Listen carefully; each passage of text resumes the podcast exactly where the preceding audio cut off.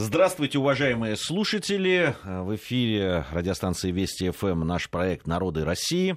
Гия Саралидзе в студии Вести ФМ. Рядом со мной мой соведущий Марат Сафаров. Марат, приветствую. Добрый день, Гия. Сегодня мы договорились поговорить о народе Коми.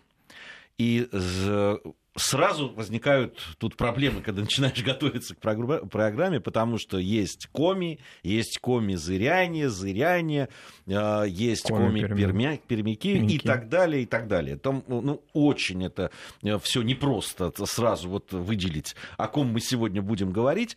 А, в любом случае, понятно, что это финно-угорский народ, это коренное население, автохтонный э, народ э, России, безусловно, да и, наверное, Э, той местности, в которой он проживает, это коренное население республики Коми. Да, это коренное население республики Коми, но вы абсолютно правы, что одного народа, одного этноса с этнонимом Коми нет. Если брать нашу статистику, в том числе официальную статистику, результаты переписи 2010 года, то в ней а, выделяется два этноса. Это Коми, коренное население Республики Коми, и коми-пермяки, которые проживают у нас а, в Пермском крае, в, э, собственно говоря, Коми-Пермяцком округе до 2005 года, вернее, даже до конца 2005 года.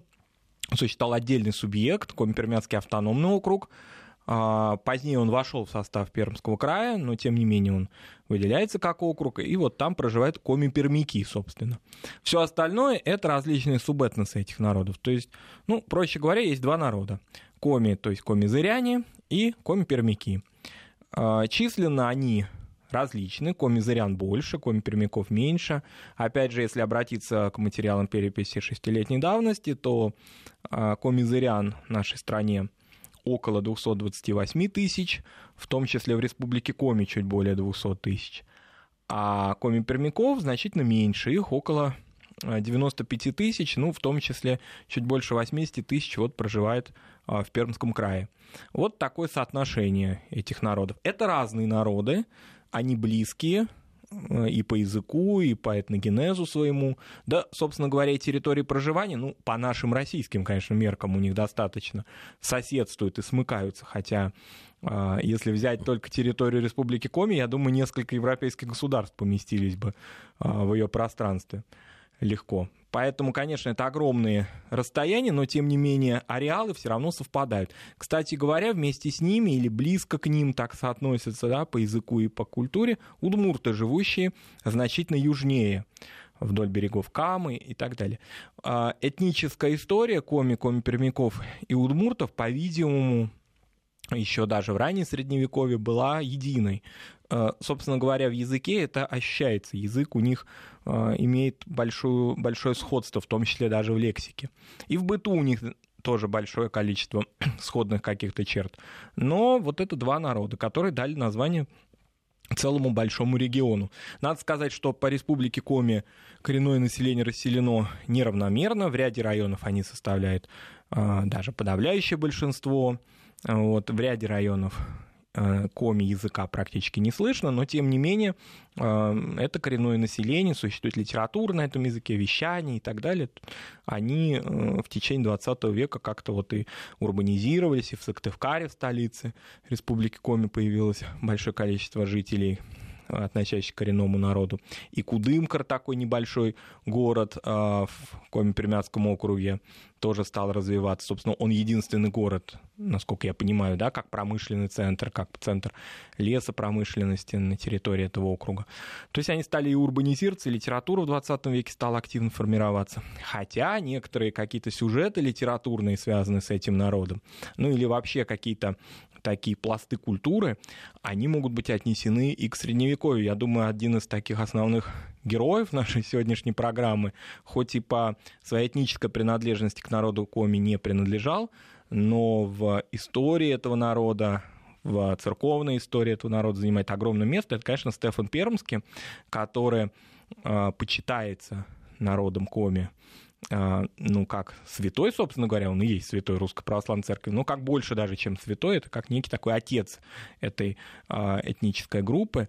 Даже существует такая гипотеза, что он по материнской линии принадлежал к народу Коми. Правда, в его житиях, в ранних, в частности, в житие составленный Епифанием Премудрым, об этом не упоминается. Но такая версия существует в Сыктывкаре, многие историки, этнографы так считают. Почему так его чтят? Потому что он, во-первых, обратил Коми в православие, но, кроме того, он подарил им уникальную письменную культуру. Она просуществовала пусть недолго, около 150 лет. Вообще, о каком веке мы, имеем, мы говорим, да, это 14 век. И Стефан Пермский, выходец из Великого Устюга, вот он прибыл в Коми землю, он имел отношение к кругу Сергия Радонежского, это, в общем-то, ну, такой э, образованный очень человек. И вот он как бы стал таким своего рода средневековым апостолом.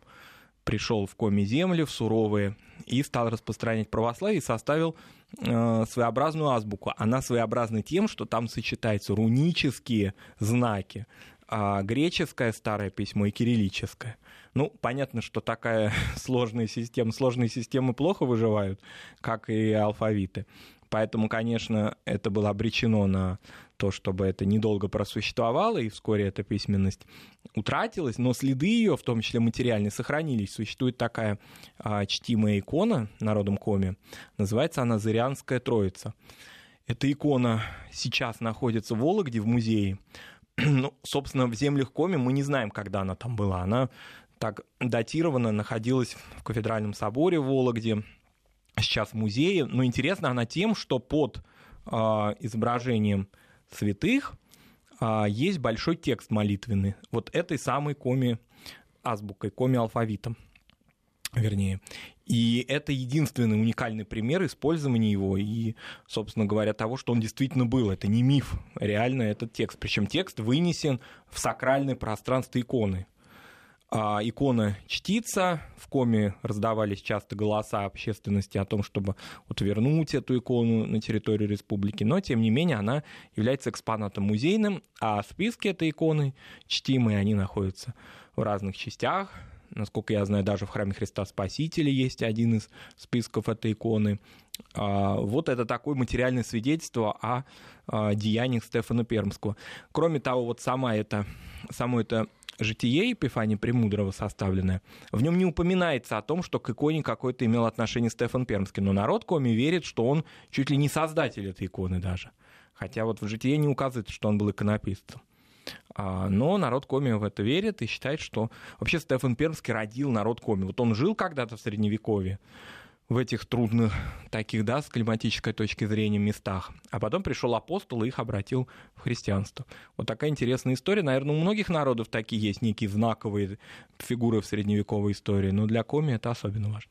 По поводу наша любимая одна из рубрик это происхождение этнонимов. Да. а, насчет этнонима коми. Там же две версии. Версии, как всегда, существует большое количество, но две главенствующие. Одна из э, происхождения названия коми от реки Кама, ну и действительно, э, да, там... Э, логично. Логично. Да. Словосочетание коми-морт. Коми – мужчина, человек.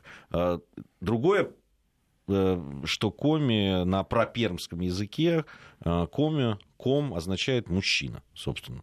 А мужчина это означает человек. Ну уж так получилось. Женщина, прошу не, не воспринимать это как сексизм. как сексизм, да. Ну вот так уж что делать. Ну, по-видимому, первая версия, она более такая, наиболее распространена в этнографии, а, потому что, во-первых, слово «морт», оно в современном коми-языке присутствует, и сами а, представители этого народа себя так именуют сейчас, то есть это такой живой этноним. Но и второй тоже имеет место быть и имеет, так скажем, да, свое право на существование. Насчет камы, конечно. Дело в том, что вот не случайно на язык коми-зырян, коми-пермяков и удмуртов относят к камской группе финно-угорских языков, о чем мы вначале говорили, что они близки. Безусловно, коми, являясь автохтонным народом североевропейского, европейской части России, тем не менее пришли, конечно, с верховьев Камы. А, они пришли, а, продвигаясь все дальше и дальше на север. И вот, например, такая северная группа народа Коми, Коми-Ижемцы, которые отличаются от всего остального этноса тем, что они оленеводы. А, то они вот, в общем, в свои вот эти пространства, это бывший Печорский уезд Архангельской губернии, ну, то есть это зона Крайнего Севера, они, конечно, пришли туда гораздо позже, чем остальные племена, и там уже смешивались с немцами, брали у немцев многое из их э, охотничьего и особенно оленеводческого быта, например, много лексическое связано с оленеводством вобрали. То есть это такое продвижение от камы. В этой связи, конечно, человек, который имеет отношение э, к каме, то есть человек кама, да, мужчина с камы пришедший, вполне э, логичное объяснение их этноним. Что касается зырян, вот сами, э, сам народ, он, конечно, интересно себя называет всегда, и очень часто расходятся представления этнографов и представления просто людей, которые, непосред... которые являются объектом изучения этой этнографии. А, так вот, Скоми, зыряне — это старое русское название. Ну, вот что-то типа Черемисов, Ватиков, Урянхайцев, вот какие-то такие имена, наименования, которые в этнографии принято называть экзоэтнонимами.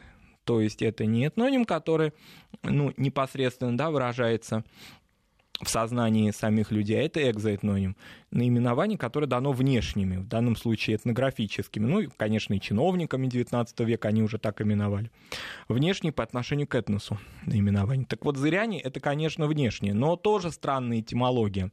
Некоторые э, диалектологи и лингвисты говорят, что это русское старое слово «зырнуть», которое означает, ну, грубо говоря, вот ну, что-то вот отодвинуть, продвинуться, вот какой-то старый вышедший из, может быть, северо-русское какой-то диалектизм какой-то.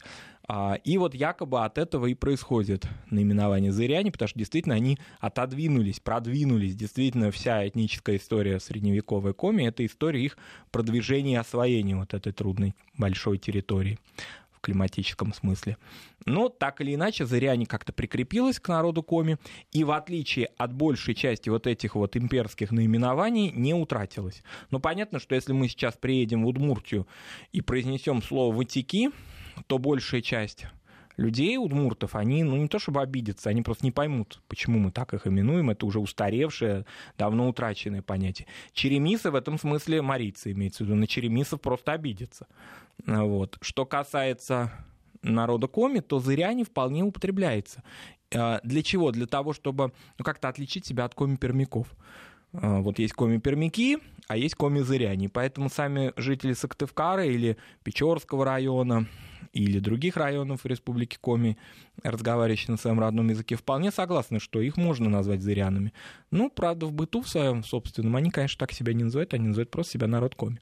Что касается коми-пермяков, то о том, что они коми-пермяки, они узнали примерно в 1920-е годы. До этого они вообще не знали, что какое-то отношение они имеют к понятию коми. Они называли себя просто пермяки, пермяне. Ну, считая себя коренным населением вот этих северных районов Пермского а края. Интересно, пермичи это оттуда? Нет, это не оттуда. Это от, от их южных соседей тюрков, татар. Вот. А вот, например, пельмени как раз оттуда, мы сегодня об этом поговорим. А, ну, вот и так. И когда в 20-е годы их выделили в автономный округ, если я не ошибаюсь, это было в 26 году. Вот им сказали, вы коми-пермяки. Ну, это известная история. Но в течение 20 года, 20 века, вернее, они То есть, это, это был финно-угорский, э, такие, финно-угорский народ, который себя считал ну, вот они себя Коренным, называли пермяками. местным, да. да И никак не ассоциировали с, себя с Сыктывкарским, да. вот тем, да, который там Верхний, Верхний Усольск, вот это вот Сольвычегодская земля, вот эти вот местности. Но все равно язык-то похож? Конечно, очень похож, безусловно, но, тем не менее, они разные народы, конечно, потому что и в языке есть определенные отличия, и отличия в быту есть и хотя ареалы смыкаются, но все-таки они разные и так далее. Поэтому это отдельный народ. И в переписи нашей в советское время и сейчас их отделяют друг от друга, вот они интерес... выделяются. Это и на, на самом деле очень э, интересная ситуация. Ну вот я ставлю себя на место, да, допустим, э, рядом... Коми-пермяка вы ставите? Нет, Или ну, коми-зырянин? Нет, я вот на, в то в ту ситуацию, в которой они находятся. Допустим, э, да, вот я представитель там грузинского народа, живу, и, в общем, не очень далеко от меня живет другой народ, который говорит фактически на этом же языке. Ну, как-то я, я общность бы ощущал, честно говоря. Нет, они ощущают, безусловно, общность, но при этом... Но себя считают все равно, все равно другими. Я вам более даже скажу, что определенные группы комизырян пытаются себя выделить отдельно. Не знаю, что ими движет. А, мы когда-то в нацвопросе говорили о активизации вот этого дробления после того, как многие народы узнали о законе и о льготах, о малочисленных, э, применительно к малочисленным народам Севера. Да, обсуждали конечно, мы такую конечно, тему. Конечно, в меркантильности представителей интеллигенции разных групп народ Коми обвинять сразу нельзя, может быть, им движут, двигают а, исключительно какие-то такие общественные, культурные и так далее цели, но тем не менее во многих этнических группах народа Коми есть такое движение, а вот мы, а вот у нас, у нас особый диалект, у нас чуть ли не особый язык. Такая ситуация есть. Но если вот брать современную статистику, она это все дело не учитывает, она учитывает исключительно материал переписи 10 года. Есть коми-зыряне или народ коми, и есть коми-пермяки. Все. Все остальные группы, да, они присутствуют. Ну, например, есть такая группа, называется коми-зюздинцы. А, они от такого достаточно ну, можно сказать, смешного названия реки Сюзьва, которая является притоком Камы. Вот их не очень много, ну, примерно до тысячи, вероятно около от 700 там, до 1000, около 700. Они проживают в Афанасьевском районе Кировской области, то есть еще в большем отрыве от основного ареала расселения. И они интересны тем, что у них достаточно большая по меркам их маленькой группы, да, прослойка старообрядцев. Они восприняли старообрядчество от а, местного русского старообрядческого населения и такую сформировали определенную группу старообрядчиков. Вероятно, там есть какая-то вот конфессиональная черта. Правда, они в большей степени разговаривают уже на русском языке. Вот. А вообще, вот с точки зрения языка, насколько сохранился язык? Язык достаточно хорошо сохранился для финно-угорских народов э, сравнительно да, с другими финно-угорскими народами. Народ Коми достаточно устойчиво сохранил язык. Правда, когда я смотрел этнографический фильм интересный, э, я услышал в лексике бабушек пожилых в деревнях, которых, которые снимались в этом фильме, большое количество русских слов. То есть они их смешивали уже с языком коми, и особенно это связанные какие-то слова. А когда связанные слова берутся из другого языка, в данном случае из русского, это, конечно, пример уже определенной языковой ассимиляции. А, когда, допустим, ну, прилагательные или э, существительные люди знают из своего родного языка, но как-то связать воедино предложение, у них существует какое-то затруднение. Поэтому определенное, конечно, влияние э, русского языка, оно существенно повлияло на язык коми, но, тем не менее, этот язык существует, есть такая в Кудымкаре, то есть у коми пермяков, газета «Парма», ну, то есть Пермь, есть и в Сыктывкаре, издание, как мы уже говорили. Язык, он живой, он изучается в школах, и особенно в последнее время активизировался изучение коми-языка. Он такой не на грани исчезновения, это явно. А, в этом смысле он, вот по лексике я просто слышал много разных записей удмуртских, и мне как-то язык коми очень напомнил удмуртский. Даже в а, вот фонетически он на слух воспринимается очень близко к удмуртскому языку. Поэтому, очевидно, вот эта прародина, связанная с верховьями Камы и с разными продвижениями, она здесь играла роль. С русским народом народ Коми очень серьезно и долго уже живет вместе, потому что а, это была зона влияния Новгородской республики и русское население с территории новгородских земель. Ну, как мы называем Новгородская республика, понимаешь, это очень условное понятие, это историки придумали, наши коллеги, да, сами новгородские вечевые бояре не знали, что республика у них сформировалась такая латинская. Ну, так или иначе, новгородской земли будет точнее сказать. А оттуда шла, шло продвижение русского населения из ростовского княжества, ну и потом, понятно, после присоединения Новгорода к Москве в 1478 году а, земли Коми тоже стали входить в эту зону. А, в Сыктывкаре очень любят такую интересную историю, что в повести временных лет, еще, понятно, в домонгольском старом, да, и там источнике, а, времен Ярослава Мудрого упоминается народ Пермь, который вот есть как народ, проживающий на территории древнерусского государства. То есть они вот говорят, это и были наши, собственно говоря, предки. По-видимому, так и есть. Расселение их в этой зоне, оно и топонимами подтверждает старыми. То есть это большая, большая история. Но именно в XIV веке началось такое активное а, развитие этого народа после принятия православия. А, и следов язычества, в отличие от других финно-угров, у Коми очень мало осталось.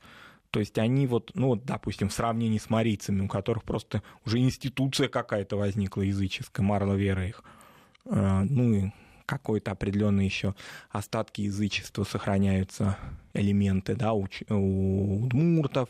В Коме этого нет такого распространения. Какие-то такие сельские деревенские обряды существуют, но, в принципе, э, традиционная религия давно уже вытеснена православием, они народ православный. Я, я правильно понимаю, Марат, что э, принятие православия, оно шло достаточно мирно. Оно и, шло достаточно и, мирно. И воспринималось э, положительно. А для финно-угров вообще, в принципе, принятие христианства всегда Но, происходило. С другой стороны, э, вот как раз некоторые финно-угорские племена и народы, они воспринимали, с одной стороны, православие, но при этом сохраняли какие-то элементы своих верований до христианских. Да, и причем часто духовенство относилось к этому достаточно спокойно, потому что это как-то не противоречило основной христианской идеи, да, и, соответственно, христианским заповедям. То есть, а у Коми все-таки это Коми было... это быстро вытеснялось, Yes. и вот вокруг Стефана Пермского еще такие интересные моменты. В Коме говорят, мы второй в мире финно-угорский народ, который,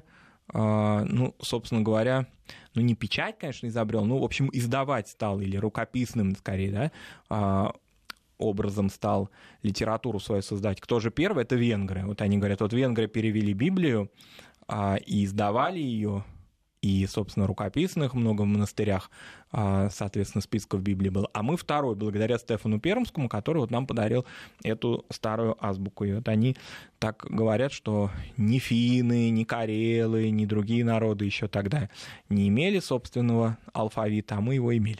А, а вообще письменные источники, которые сохранились, каким, которые с исторической точки зрения имеют э, э, значение? Да, вот в тех же житиях э, Стефана Пермского упоминается о том, как он приходил к этому народу.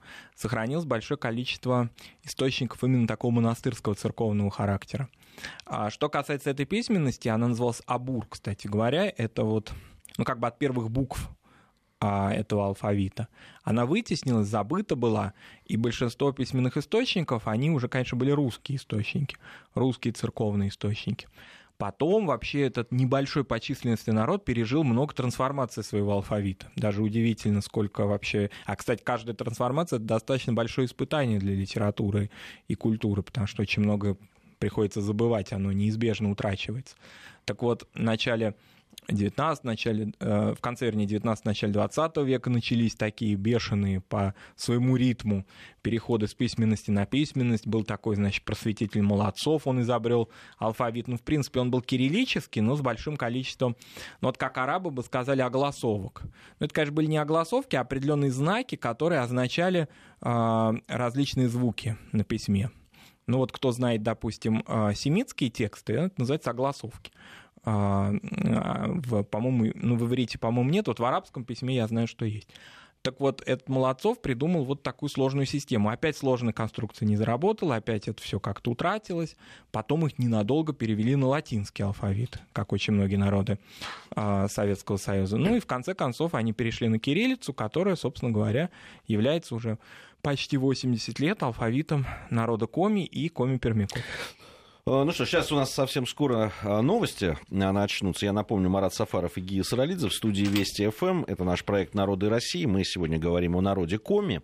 Продолжим говорить. Ну, наверное, поговорим о том, какие традиционные занятия были, о культуре. И о кухне, конечно. О кухне, конечно, тоже. Но это уже, наверное, в самом конце. В самом конце да. Народы России.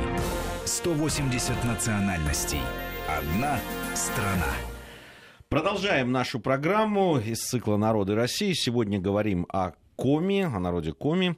Марат Сафаров и Гия Саралидзе по-прежнему в студии Вести ФМ.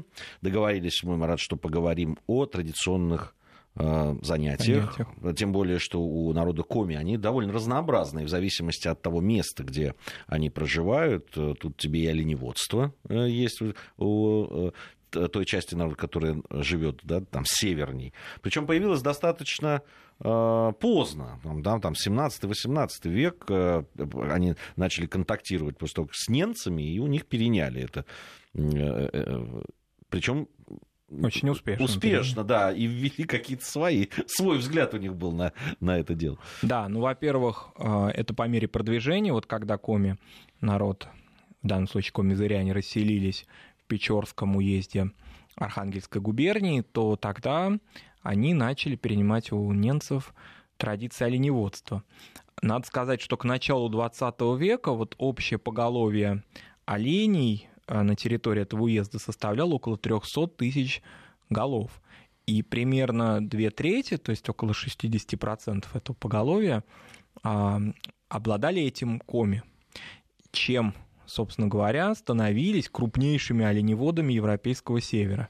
Ни жители Лапландии, ни жители Кольского полуострова Самы, никто другой, ни сами немцы, их учителя да, в оленеводстве, не могли похвастаться таким колоссальным поголовьем и таким товарным, что называется, характером оленеводства. То есть коми вообще, их такая интересная к ним, э, ну, такое прозвище, что ли, им давалось, что вот они вот, как бы сказать, или такое представление о них, как об очень торговых людях.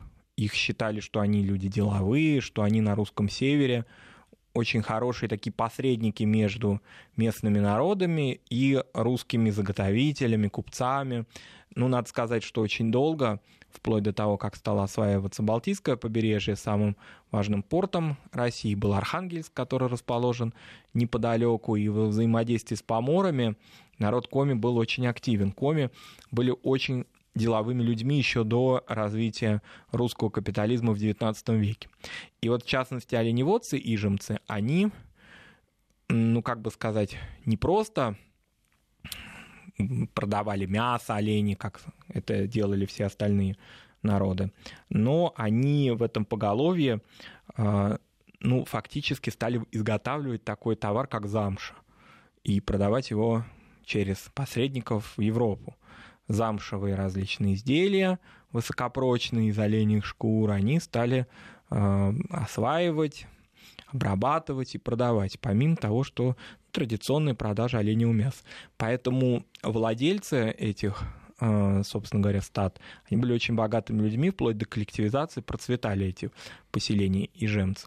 Что касается остальной части народа Коми, то оно, они жили в разных так скажем, пространствах, достаточно суровых, поэтому земледелие, конечно, полноценно не могло складываться на этой земле. Находили какие-то иные варианты. Например, это очень активное собирательство. Но собирательство не в таком смысле, как у первобытных людей, да, когда это э, источник просто, чтобы не умереть с голоду, а тоже собирательство и с товарным уклоном. Ну, Но удивительно, на самом деле, даже рыболовство у них было с товарным, с товарным уклоном. Да. да. То вот. есть не просто себе там на пропитание, заготовки и так далее, а именно с прицелом о том, что ценные породы рыб, которые вылавливались, ну это в основном да, печоры, э, ижемцы те же, э, печорцы, вот э, там ценные породы, которые специально заготавливались именно на продажу. Да, и заготовителям отправились. Они даже с таким растущим э, в тайге так скажем, растением борщевиком умели обращаться так, что фактически он замещал им квашеную капусту. Они его заготавливали, заквашивали и в течение всего года питались этим, приторговывали, если у них были какие-то излишки. То есть рационально, мы, рационально использовали практически все, что их окружает. Уже не говорим о ягодах, которые они заготавливали тоже в большом количестве. Поскольку они хорошо владели русским языком, многие свободно владели, то они приезжали в разные а, уездные городки и, собственно говоря, сбывали эти товары. А, например, очень важным городом местным был Сольвычегодск, очень крупный по меркам этого края город, где коми-торговцы были тоже очень важны. И поскольку там было достаточно зажиточное русское население, в том числе связанное с солеварением и так далее, то был источник сбыта товара. Кроме того, народ коми очень мобильный. Они одни из немногих северных народов, а может быть даже и один из единственных даже народов, а, если так можно выразиться, единственный, да, вернее, которые вообще склонны были к миграциям. А если их не устраивало что-то, если, допустим, какие-то товарные каналы у них а, прекращались, истощались, то они просто покидали свою зону расселения и отправлялись дальше. Именно поэтому возникли коми-общины очень далеко, на Ямале, например. Они возникли на Кольском полуострове, они возникли, когда началось освоение и даже раньше освоение наших месторождений в Ханты-Мансийском округе, на юге Тюменской области и так далее. Пусть эти общины, может быть, не существовали долго, поскольку народ Коми ну, так скажем, и по языку уже быстро переходил на русский язык вот в этих далеких от основного ареала расселения общинах. Но, тем не менее, вот эта такая траектория миграции показывает, вот, к примеру, другие народы Севера, но они достаточно устойчиво находились на своих местах. Коми же, они ну, не так были привязаны к своей земле, чтобы, допустим, в истощенной почве что-то находить или чем-то торговать тем, что не имело никакого уже смысла. Нет возможности для проживания, они легко мигрировали. Собственно, и в пространстве Республики Коми это хорошо заметно, как они перемещались по территории самой республики во время, допустим, лесоосвоения, когда они в артели вступали и так далее. Вообще, вот это вот когда я э, готовился к программе и вот э, читал о том, чем занимались и чем занимаются а, представители этого народа, обратил внимание на вот такую хозяйственность, да, ничего не, не пропадает, да. Но вот э, помимо того, о чем мы уже говорили, да, там, кстати, и дерево заготовка действительно, и, и охота, а, тоже очень серьезное значение и берестой, с берестой там что а, только не вытворяли. Там, где были э, кедр, там заготовка очень тоже шла такая серьезная, существенное значение имела, во всяком случае, сбор кедровых орехов практически везде, где были грибы, значит, тоже в промышленных масштабах заготовлялись, засаливались, засушились грибы. Э, даже запасы березового сока да. имели товарное значение. Зарава она называется в Коми. Да, и с, а, вот с берестой, допустим, снабжали большое количество поморских поселений туисами, лаптями различными. Даже музыкальные инструменты изготавливали из бересты, пусть не, не на продажу для себя, но тем не менее осваивали все, чем окружает их природа. Надо сказать, лето очень короткое, оно э, не плодоносное, не благодатное, нет особых каких-то высоких урожаев. Не то, что урожаев, многие культуры просто не могут произрасти. Тем не менее, народ Коми себя хорошо обеспечил, и дом у Коми был всегда полон какого-то провианта. Надо сказать, что мир этого дома, он э, ну, напоминает такую модель Ноева ковчега. Во-первых, это очень большой дом, который двухскатный и даже больше, то есть в нем грубо говоря, помещалась и жилая часть, которой проживали люди, и скот. Вот поэтому-то мне так понравилась эта метафора. Я ее прочитал в одной этнографической статье про народ Коми, что вот Ноев ковчег. И действительно, это Ноев ковчег, потому что суровая зима все занесла вообще снегом, льдом и так далее, а они практически не выходили из своего жилища. А, в течение могут нескольких недель не, не было никакой особой необходимости, потому что те, которые не торговали, а жили, допустим, натуральным хозяйством, они все припасли. У них и скотина, и даже э, птица, и все у них находится в их пространстве. А дома часто двухэтажные, и на первом этаже, значит, у них скот живет, вот в этой пристройке фактической покрытые одной крышей с жилой частью. А на втором, значит, этаже Но они были разделены с синями. Синями, да. да. Ну, они такие санитарные условия соблюдали, mm. да, безусловно.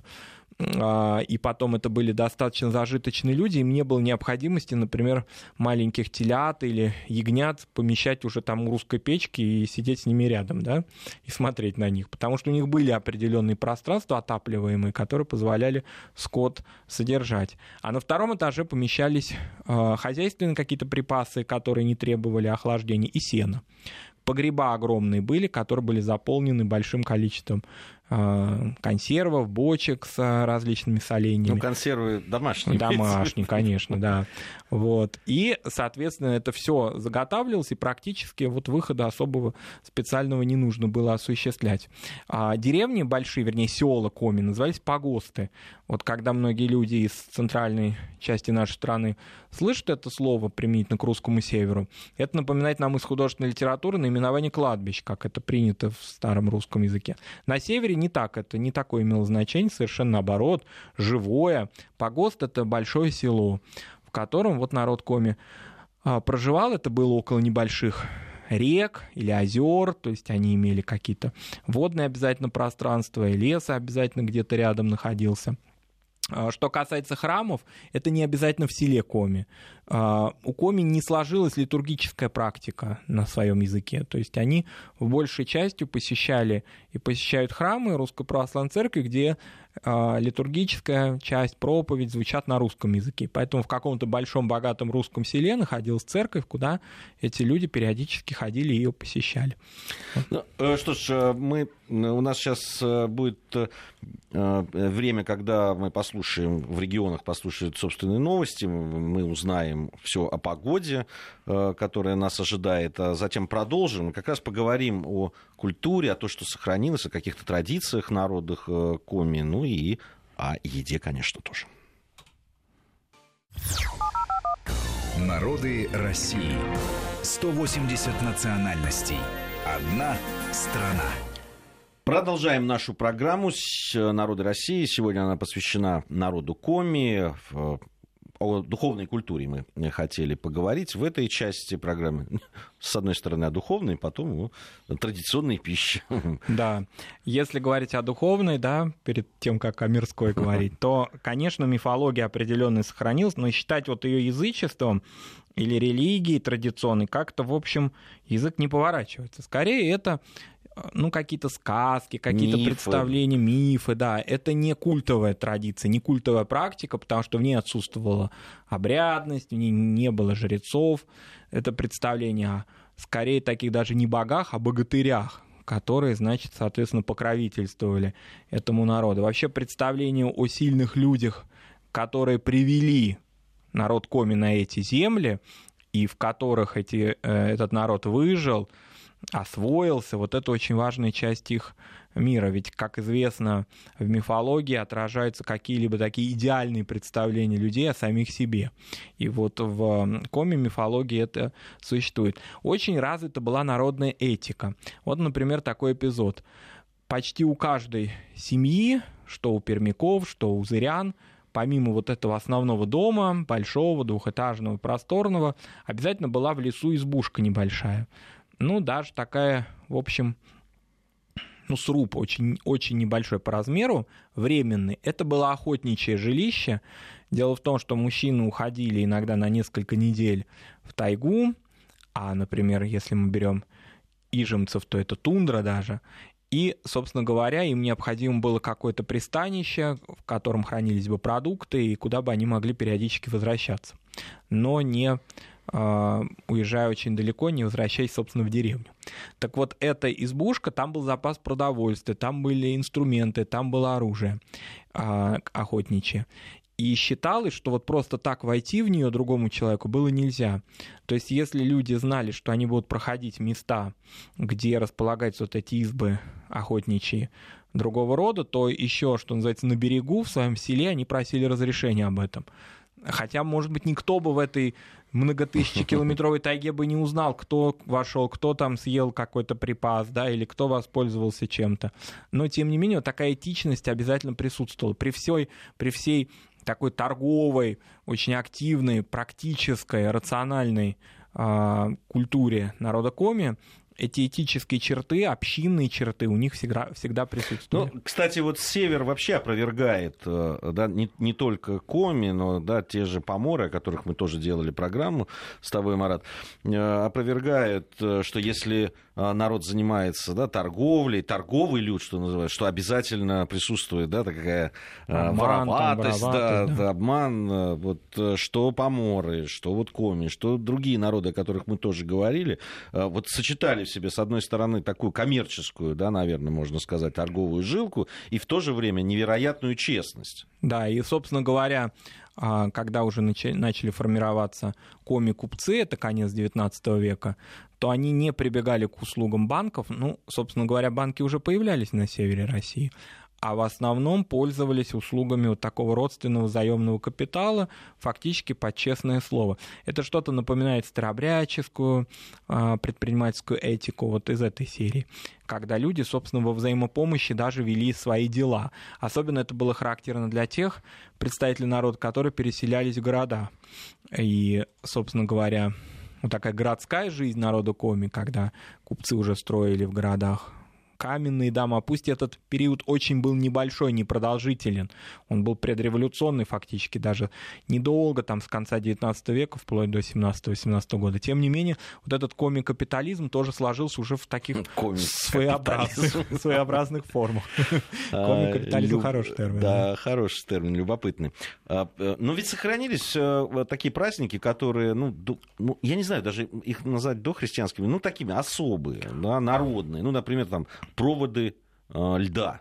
Да, да, для э, людей, которые э, живут э, по берегам таких больших рек, конечно, это вообще ледостав и ледоход, это такие очень ну, определяющие во многом жизнь да, процессы. Да, это такие, в общем, рубежные моменты года, и аграрного года, и охотничьего года, и рыболовного года, поэтому, безусловно, это отмечалось. Что касается, допустим, вот э, черт, связанных с русской культурой, то в одежде. Одежда народ коми вроде бы имеет свое своеобразие, цветовое, допустим. Народ коми очень любит красный цвет. Вот интересно, что чем севернее люди живут, тем они чаще любят яркие краски, поскольку понятно, что солнце и э, яркости какой-либо в жизни у них мало присутствует. Но, тем не менее, большая часть этнографов склонны считать коми-костюм северорусским. То есть он имеет определенные черты, ну, да, но Если честно, он... я посмотрел фотографии, он... где... Ну, Архангельский, трудно, да, Вологодский. Отличить трудно, да. честно говоря. Ну, такой... Ну, чепец немножко своеобразный, да. Но, в принципе, вот такие Архангелогородские, Вологодские, Поморские в целом костюм, в принципе, и народ коми примерно в этой же цветовой гамме. Причем интересно, что старые костюмы, вот этнографы говорят, когда выходят современные артисты, этнографические коллективы в таких, значит, белых, э, ну, так скажем, тканях, да, из белой ткани. А традиционные ткани были сероватые, потому что они были не химические, отбеливать их было очень трудно, и поэтому цвет был скорее такой сероватый с красным оттенком. Вот это традиционный женский коми-костюм. Ну и уж святое. под занавес программы. Два человека, любящих поесть. Поесть, конечно, и в кухне народу коми, конечно, нашли большое количество специалитетов. А, специалитет, конечно, да, там удмуртский наш слушатель или слушатели, друг, представитель другого финно-угорского народа скажет, ну, шанги это не специалитет, это и у нас есть, но, тем не менее, народ коми давно и успешно а, выпекает эти а, ну, можно сказать, лепешки-пирожки, народ коми любит, чтобы... Это, во-первых, дрожжевое блюдо, оно с картошкой. Картошку по-разному клали. Вот были старые рецепты, когда картошку на терке терли, и ее закладывали не в середину, значит, эту пирожка, а скорее по бокам. И вот уже как только человек начинал, значит, в рот э, шаньгу, значит, брать, то уже сразу хрустела картошечка вкусная, вот, и уже сразу он чувствовал картофельный вкус. Ну, сейчас обычно кладут его, ну, вот как, допустим, как пироги с сыром делают, да, когда это равномерно распределяет картофель, также натертые на терке. Некоторые ее режут мелко, это еще более такой смак от этого блюда есть. Что касается э, допустим, вот про пельмени мы сказали, ну, финно спорят, конечно, о том, кто из них э, сочинил слово пельмень, ну, народ коми, он все-таки настаивает на том, что это слово, состоящее из двух коми-слов, пель, ухо и нянь, хлеб, ну, нянь он действительно, это старое такое финно слово хлеб, и вот как бы пель-нянь, такой вот а, старое обозначение пельменей. Пельмени делают они из мяса, собственно говоря, но из мяса разного. И из лосятины делают, и из медвежатины делают. Ну, понятно, из говядины в основном. Делают с редькой пельмени.